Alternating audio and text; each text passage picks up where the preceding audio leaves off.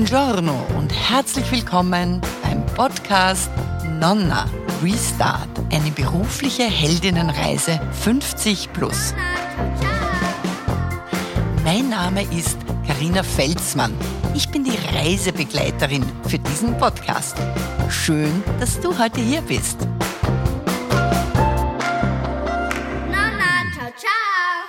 Heute treffe ich auf meiner Reise die liebe Gundel Kutscherer. Ich denke, viele, die sich mit Coaching beschäftigt haben, ähm, sind über ihren Namen gestolpert. Sie ist so die Grand Dame, denke ich mal, der Coaching-Szene, weil sie sehr, sehr früh schon dabei war, wie NLP entwickelt wurde und andere Methoden im Coaching. Also Sozialkompetenz ist ihr riesengroßes Thema. Und liebe Gundel, ich weiß ja, du bist eine Nonna und ich habe jetzt auch gehört, eine Urnonna, wie das auf Italienisch heißt, keine Ahnung. Wie viele Enkelkinder hast du in Summe? 14. 14, 14. Liebe Gundel, wie alt bist du denn? 82. Ja, super. 82 und sitzt da und strahlt und sieht top aus und voller Lebensenergie. Also eines meiner großen, muss ich wirklich sagen, Vorbilder. So möchte ich sein, mit 82 und voller Energie weiter tun. Und bis dahin habe ich ja womöglich meine Berufung gefunden. Schauen wir mal. Aber jetzt zu dir, liebe Gundel. Gut, du bist jetzt 82, du hast, seit ich dich kenne, also Jahrzehnte, dich mit dem Thema Sozialkompetenz beschäftigt. Du hast die eigene Resonanzmethode entwickelt, du hast ein Institut, eine Talenteakademie, du hast ganz viel geschaffen, viele, viele Projekte. Und wenn wir vielleicht von vorn beginnen, Stimmt es wirklich, dass du mit vier Jahren wusstest, dass du einen Doktortitel haben möchtest? ja, das habe ich gewusst. Wie ist dazu gekommen? Ja, ich bin ein Kriegskind. Mhm. Und deshalb mache ich jetzt auch Friedensprojekte, aber da kommen wir später dazu. Und ich habe gesehen, zumindest hat bei meiner meine Mutter immer gesagt, jetzt kommt, der ist ein Doktor, da müssen wir freundlich sein. Und da haben wir gedacht, naja, wenn ich einen Doktor habe, sind die Leute zu mir freundlich. Das ist sehr schlau. Sehr schlau. Aber ich habe schon dann auch gemerkt, dass man was tun muss und habe meiner Großmutter gesagt, wie ich in Karlsberg zum Besuch war, wo kriegt man den Doktor? Und ich habe sie so genervt, dass sie mich doch zum Eingang von der Universität geführt hat.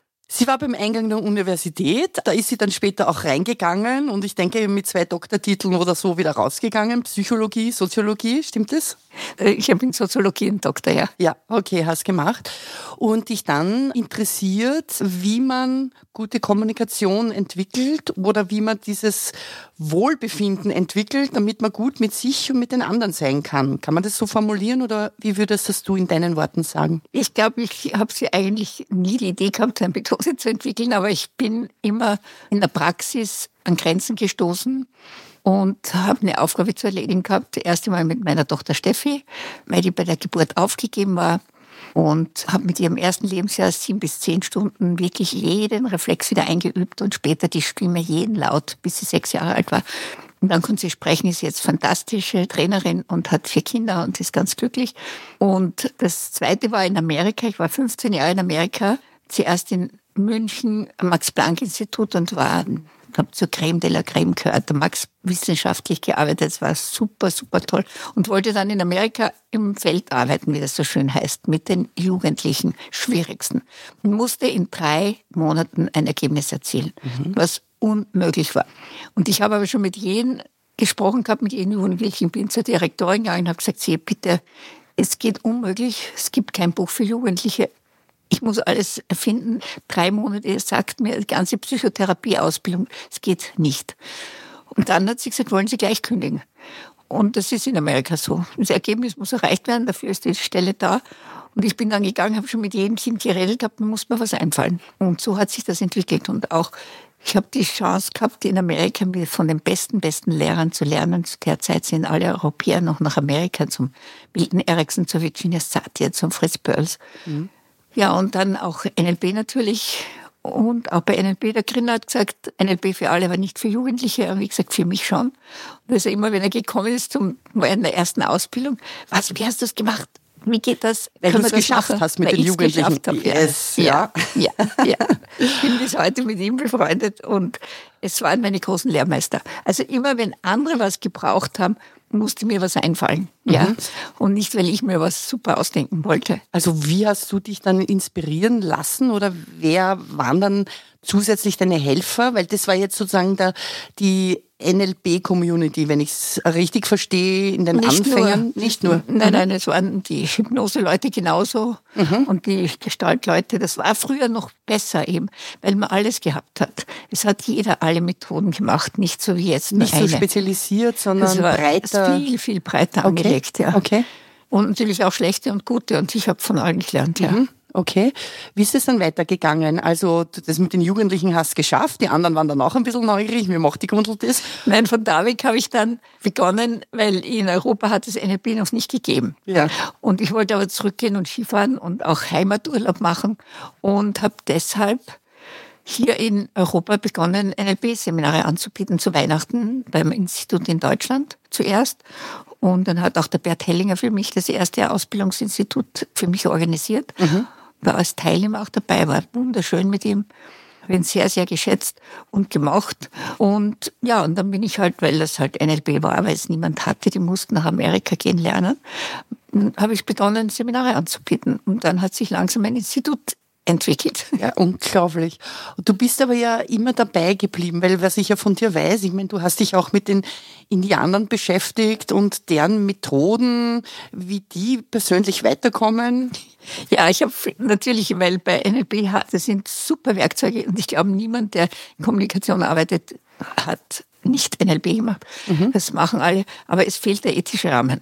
Und das ist, da ist Amerika und Europa anders. Entschuldigung, wenn ich unterbreche, was bedeutet ethischer Rahmen für dich? In Amerika heißt das sind Tools und die kann jeder verwenden, wie er will.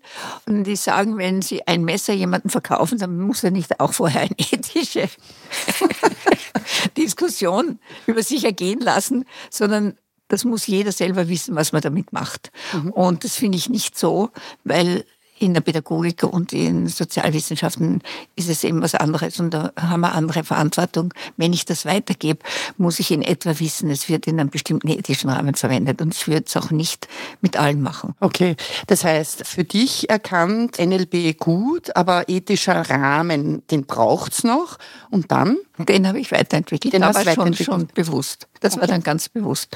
Und da gibt es viele kleinere Beispiele, die da passiert sind. Mein Mann ist ja Physiker. Dann sind wir angestanden und habe gesagt, die ersten Gruppen, die wir gemacht haben, Resonanzgruppen, die haben nach zwei Jahren plötzlich das erreicht, was sie wollten, aber es ging ihnen schlechter als vorher. Mhm. Und jetzt sind wir da gesessen und habe den Walter dann auch gefragt, was du, was heißt also das? Walter, Walter ist, Mann. ist mein Mann, ja. ja. Was heißt das? Und dann ist er mit der Physik gekommen und hat gesagt, ja, die wollen wirklich Resonanz in sich und mit anderen zugleich. Mhm. Weil die haben, wollten, es waren vielfach Männer, 30 Prozent von der Stichprobe war große, die haben gesagt, Sie haben jetzt Ihren Bereich zu Hause, Ihr Individuum können Sie leben, aber das Leben geht mit den Kindern ohne Sie weiter. Mhm. Und Sie wollen gern sie selber sein und mit den anderen. Mhm. Und das hat uns schon sehr neugierig gemacht, weil wir haben gedacht, die können nicht Fragebogen ausfüllen. Weil wenn sie alles kriegen, geht es ihnen schlechter. Und da sind wir zur Resonanz gekommen. Das ist das gleiche wie in einem Orchester.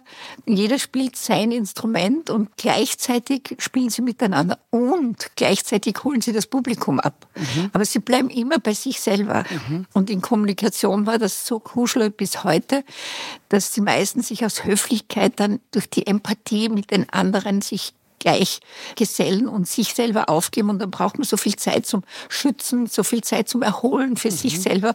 Und da sind wir heute beim großen Narzissmusproblem, das wir mhm. haben, weil das Miteinander nicht da ist. Mhm. Und hat mich immer schon fasziniert, ja. Es mhm. hat mich schon fasziniert, warum ich das Studium gewählt habe damals 1960 war ja die spannendste Zeit. Wir haben noch in der Vorlesung, unser Professor hat mitgeholfen, die österreichische Verfassung nochmal zu verfeinern, ja. Dass Gesetze ein Schutzrahmen sind, in dem sich jeder entfalten kann. Ich habe in keinem Psychologie-Seminar so klare Anweisungen gekriegt, wie jeder sich persönlich geschützt fühlen kann. Mhm. Und das war sehr, sehr faszinierend. Und habe mein erstes, erstes Soziologiestudium in Graz gemacht und habe lange überlegt, alle haben Naturwissenschaft gemacht, auch ich war, ich war noch nicht verheiratet, aber im Alter habe ich schon gekannt, meinen Mann. Und alle Freunde rundherum, die gescheiten Leute machen Naturwissenschaft. Und nachdem ich das nicht mache, sondern da gewählt habe, Soziologie, war ich nicht, habe ich nicht zu den gescheiten Leuten. Warst nicht in diesem Reigen aufgenommen? Nein, die Arme muss das machen, weil sie für das andere zu dumm ist. Aber ich wollte was Soziales machen, ich wollte Kommunikation verstehen und wollte natürlich zu der Zeit erst die demokratischen Gesetzgebungen verändern. Und dann habe ich gesehen, die größten Leute zu der Zeit haben so gute Gesetze, aber sie leben nicht. Und wir wissen nicht, wie wir sie füllen sollen. Mhm. Und dann bin ich in diese Richtung gegangen und habe mich gefreut und wollte auch an Medizin und Psychologie, aber das war zu der Zeit für mich nicht in Frage gekommen, weil es hat mein Körper aufgehört. Virginia Sati war viel später erst, die dann gekommen ist und gesagt hat, 78 erst, dass die Persönlichkeit auch und die Gesundheit auch vom Miteinander abhängig ist. Virginia Satir, wenn du kurz sagst, wer die Dame ist. Satir ist sie, die große Familientherapeutin, die erste, die gesagt hat, Gesundheit hängt auch ab von Beziehungen. Mhm. Und da hat uns die ersten Modelle gegeben und faszinierende Frau, mhm. die University of Chicago. Und da habe ich das Glück gehabt, bei ihr zu lernen. Wow. Also da sehr, sehr schön. Jetzt, liebe Gundel, mit all dem, was du gelernt hast, was du erfahren hast, ja, bei den Indianern sind wir auch noch stehen geblieben, ja, genau. Das wollen wir auch dann nachher noch wissen, ja. Ähm, kommt dann danach meine Frage, wo stehst denn du heute? Aber vorher vielleicht noch ganz kurz, weil das interessiert mich schon, weil das so breit ist, dein Engagement gewesen, so viele Richtungen, die du dir angeschaut hast, um äh, letztendlich äh, die Resonanzmethode entwickeln zu können. Also da warst du wo unterwegs? ja, du ist ja ganz gut, dass du so drauf bleibst, dass ich die Resonanzmethode entwickelt habe. Das war nicht was. Es war immer eine Schwierigkeit, die ich gesehen habe. Ich habe von klein auf gesehen, dass die Menschen ihre innere Sehnsucht, ihre Schönheiten verstecken und es aus irgendeinem Grund nicht zeigen können. Und ich habe auch bemerkt, auch später beim Walter, die ganzen Uni-Leute und so, die reden über die Physik und dabei gibt es was innen drinnen, was sie nicht ausdrücken und nicht zeigen. Aber was die Menschen zeigen in Hülle und Fülle ist Ärger, ist Kant, ist Davonrennen, ist depressiv sein. Und ich habe gedacht, ich vielleicht schaffe ich etwas, dass, das, dass wir es umkehren können. Dass sie die Sachen, die schlechten verstecken und die guten zeigen und, und die Sehnsüchte, die ihnen schlummern, zeigen. Und ich dann auch gehört habe vom Einstein, der gesagt hat, Liebe ist die stärkste Kraft im Universum.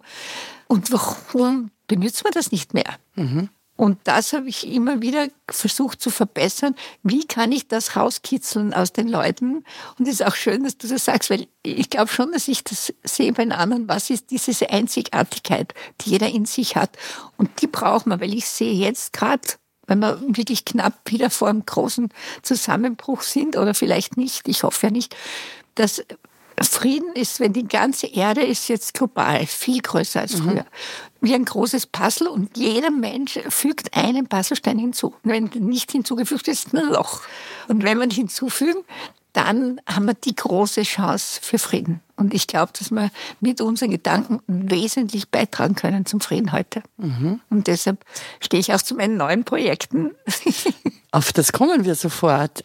Jetzt noch mal kurz die Frage, Du bist jetzt 82, hast gesagt. Äh, mit all dem, was du erlebt hast und wie du unterwegs warst in der ganzen Welt und äh, die Resonanzmethode entwickelt hast und überprüft hast und ja immer auch den, dem Forschungsgedanken treu geblieben bist, um zu hinterfragen, warum was wie wirkt. Hast du jetzt nach all diesen Jahren deine Berufung gefunden? Kann man das so sagen? Gibt es überhaupt Berufung? Ja, weil du lachst so. Also wie, wie oder wo stehst du, liebe Gundel? Ja, ich glaube, mit meinem letzten Projekt ist eigentlich ist es eine Fortführung. Das habe ich 82 eingereicht schon. Ganz das Gleiche, was ich jetzt mache. Ich habe so wie Karina meine Firma übergeben an meine zehn Lehrtrainer, die das großartig machen. Ist super, super schön zu wissen, dass es weitergeht. Und ich wollte mein letztes Baby noch machen durch Corona angeregt mit Online. Ich nehme immer das, was da ist, was die Kinder machen, auch mit dem Computer, mit dem IT und so weiter und alle schimpfen. Und ich sage, ich muss ihnen was Vernünftiges in die Hand geben. Ich kann sie nicht wegnehmen. Das geht nicht mehr. Das ist nicht möglich. Und habe zuerst auch ein Hausaufgabenprojekt gemacht für Corona und es war furchtbar, weil die Eltern gesagt haben, immer, wie viel Zeit brauchen wir? Sag ich, ihr kriegt Quality Time mit den Kindern. Hat sie nicht interessiert. Mhm. Und dann habe ich das ganze Video alles eingestampft und viel, viel investiert. Und das waren Online-Kurse, Entschuldigung, wenn ich unterbreche, nur damit. Online-Kurse für Hausaufgaben, zur Hilfe, Hausaufgabenhilfe. Okay, also wie bringe ich mich in einen guten Zustand? Na, oder wie, kann, wie kann ich den Kindern helfen, dass sie gerne Hausaufgaben machen, okay. dass sie interessiert sind, dass mhm. sie leicht motiviert sind, mhm. dass sie äh, wie die neue Lernstrategie kriegen, mhm. von denen ich überzeugt bin, dass sie es können. Und ja, das musste ich wegtun. Das andere war aber, was ich jetzt mache, ist die School of Joy, mein Baby. School of Joy, okay. Das ist soweit. Die Schule, wo alle gerne hingehen? Das ist so wie die Harry Potter Schule in ja. Hogwarts oder die Jedi Ritterschule. Okay. Die durfte ich ja die Namen nicht verwenden, also es ist die School of Joy. Dort, wo man das lernt, was man in der normalen Schule nicht lernt. Also zaubern. Ja, und ich weiß auch seit, wirklich seit immer, kämpfe ich nicht so für die Methode, aber wirklich kämpfe ich auch. Ich bin so überzeugt, dass nur ein Fach in der Schule fehlt. Ein neues. Selbst- und Sozialkompetenz. Und das habe ich auch wirklich die ganzen Jahre auch schön erforscht und immer meinem Mann auch dem Walter wieder dabei gehabt, weil er immer gesagt hat, wir kriegen das nicht hin, was er kann in der Naturwissenschaft. Wiederholbare, vorhersagbare Ergebnisse. Mhm. Und das haben wir. Weil die besten Projekte, die ich beobachte, auch die großen therapeutischen Richtungen, geben kein Ziel an, wie man am Ende sein soll. Ja, und sie sagen, nicht mehr depressiv sein. Ich habe wieder wen gehabt, der war oft von der Krankenkasse bezahlt. Ja, was soll man erreichen? Ja, nicht mehr depressiv sein. Was soll denn das für Ziel sein? Wohin wollen wir? Ja. Und dass wir am Ende Resonanz leben in uns mit anderen, mit dem Umfeld wieder, mit der Natur wieder. Und da auch noch deine Frage von vorhin, mhm. auch die Natur, wie wichtig die ist, dass wir mit der Natur wieder Kontakt haben. Und alle, wir haben alle früher als Kinder in der Natur gespielt. Und Kinder können das mit der Natur sprechen und sich holen. Und wir sehen es ja jetzt wirklich, die Natur ist sauer. Und die Künstler zeigen es uns ja schon seit Jahren mit mhm. Filmen und Büchern, dass alle zusammen sind. Das sind die Bäume, die plötzlich mithelfen und weiß ich was alles. Das ist nicht esoterisch, das, da hängen alle davor und schauen sich's an. Das ist ja ganz interessant, weil du das jetzt sagst. Ich habe heute einen Beitrag gehört, ich glaube, es war auf Ö1. Da ist es um Ecuador gegangen, um deren Verfassung. Und die haben die Natur als Rechtsperson in die Verfassung aufgenommen. Und einfach, weil sie da ist. Und äh, ein, als mögliches, da ist auch ein Buch jetzt darüber geschrieben, alles was Recht ist, Natur, alles was Recht ist oder so. Und das finde ich schon spannend, diesen Gedanken, dass da auch ein völlig anderer Zugang zu dem, einfach zur Natur vorhanden ist, die uns umgibt und die wir ja eigentlich als selbstverständlich betrachten. Ist aber nicht ganz so. Ja. Ja, und das ist auch ein ganz großer Teil äh, von unserer Methode ist, dass die Natur uns hilft und dass wir in der Natur auftanken. Mhm. Weil wir müssen immer auftanken, das tun nicht wir, wir müssen irgendwie auftanken. Das ist ja so, wie die Japaner jetzt draufgekommen sind, dass sie in den Wald baden, unter Anführungszeichen gehen, um sich aufzutanken, mental wieder fit zu werden. Also das scheint schon irgendwo, wie soll ich sagen, der Samen auf einen aufbereiteten Boden gefallen zu sein, dass die Natur mehr ist als Und einfach ich, nur ich glaube auch, da dass zu sein. Das vielleicht schon, die, schon Ergebnis unserer Arbeit ist, mhm. weil wir weltweit ja meditieren. Das sind so große Kooperationen jetzt, die weltweit verbunden sind, ja. Und ich glaube auch, dass das ganze neue Form vom Marketing auch ist. Nicht mehr, ja, nicht mehr so im Kleinen. Es wird groß und mächtig. Ähm, und du bist so ein wesentlicher Teil da drinnen, ein wesentliches Glied. Aber heißt das jetzt, dass du deine Berufung gefunden hast in dem, was du tust? Oder gibt es unabhängig jetzt von einzelnen Projekten etwas, wo du noch sagst, das hast auslassen? Also du könntest ja auch ein Kaffeehaus gründen, begründen oder öffnen oder keine Ahnung, ganz was anderes machen. Nein, das ist meins. Das wäre mir zu klein. So. Also ich, ich glaube ich glaub an das vernetzte Denken. Okay. Und alle Katastrophen sind, weil wir nicht vernetzt denken können. Als der Walter sagt, Naturwissenschaftler, es gibt Side-Effects. Sag ich, es muss ja vorher vorher kapieren, was alles dazugehört. Das kann man unmöglich alles kapieren, ja. Mhm. Aber wir können es kapieren, ja. Und es gibt, es gibt äh, Riesenkapazitäten, die noch nicht genutzt sind. Mhm. Unser Gehirn nutzt man nur zwei Prozent. Ja. Das mhm. Restliche können wir noch lernen. Und das mein Antrieb, dass wir das lernen können. Dann gibt es, was du gesagt hast, der Schamanismus. Es gibt das morphogenetische Feld, das Sheldrake postuliert hat und gesagt hat, alle Gedanken sind Energie und sind als morphogenetisches Feld um die Erde. Mhm. Da kann ich, wenn man einen entspannten Zustand hat, alles herholen, was Leute jemals gedacht haben. Aus dieser Idee heraus kann ich eine ganz neue Schule bilden, weil da ist alles drinnen. Die Kinder, die können lässig entspannen in der School of Joy mhm. und kriegen alle Fragen beantwortet, die sie haben aus diesem Feld. Und dann gibt es das dritte Feld, die universelle Energie, weil das morphogenetische Feld ist auch gefährlich, weil das Negative ist auch drin ist. Mhm. Und es wird mhm. sehr viel jetzt aus dem Negativen geholt. Und das Große ist die universelle Energie, die bedingungslose Liebe. Wie man die nennt, kann jeder für sich sagen. Papst Johannes Paul II. hat alle Kirchenfürsten zusammengeholt und hat gesagt, die Kirche muss endlich dazu übergehen, dass Gott eine transzendentale Kraft ist. Und alle Religionen waren alle da, auch der Dalai Lama, alle Religionen, die in schönen Gewändern in Assisis, hat gesagt, alle führen ihre Mitglieder zu dieser Kraft hin. Und die Schritte, die sie verwenden, sind unterschiedlich. Und er bittet, dass man diese Schritte respektiert. Mhm. Und das ist das Konzept von uns. Deshalb kann ich auch in der Schule fünf bis neun Kulturen haben. Die wollen alles Gleiche. Nur hier in der Klasse gibt es unsere Regeln. Zu Hause gibt es andere. Und wir wertschätzen jeden, weil jeder das Gleiche will und dorthin kommt. Und es ist relativ einfach. Es ist eigentlich zu einfach, dass man es glaubt.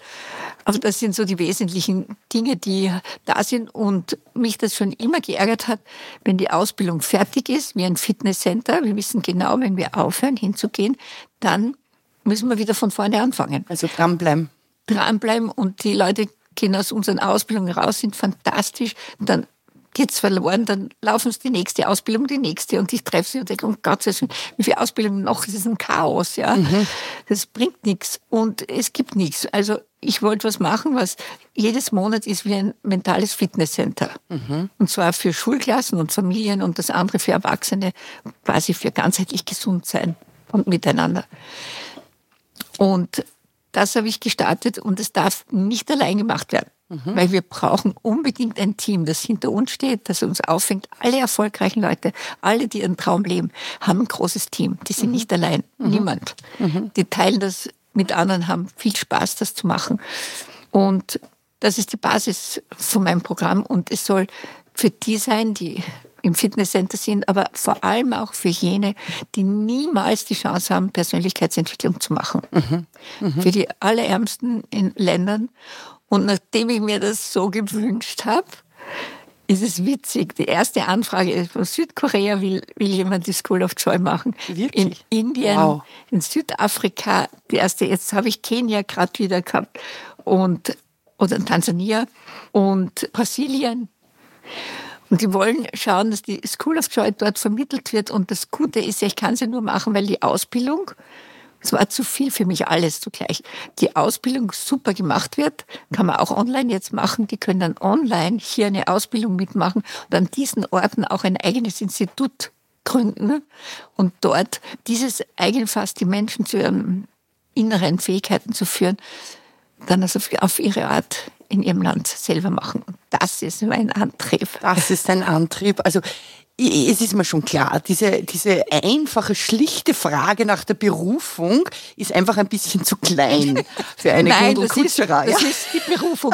nur, nur nicht ein Kaffeehaus, weil es tut mir weh, in Kaffeehaus, das können viele Leute machen. Es war damals auch bei Steffi. Ich hätte keine Körpertherapie machen, weil ich kann sicher, verstehe alles von jedem kleinsten Bewegung, weil ich das exakt mit der Steffi üben musste, dass das funktioniert.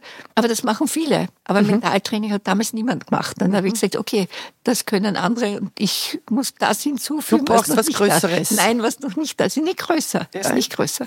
Das ist nur genauso exakt wie die Sachen, die wir jetzt haben für alle Zuhörerinnen und Zuhörer nur im Hintergrund, wenn ihr so ein, ein bisschen seltsames Geräusch hört, das ist unser lieber Hund Sam, der in der Mitte liegt und einen Knochen knappert und seins dazu beiträgt. Er schaut ziemlich entspannt aus. Ich weiß nicht, ob das an dir liegt, aber äh, er fühlt sich offenbar wohl.